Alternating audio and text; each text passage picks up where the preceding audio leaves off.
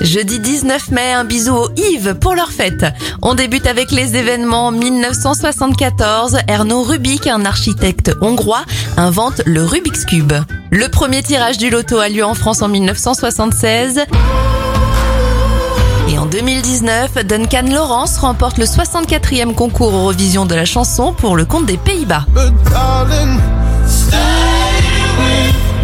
Bon anniversaire à Sam Smith, il a 30 ans, le même âge pour le producteur Marshmello, Sophie Davant a 59 ans et Ina Moja en a 38. Bon jeudi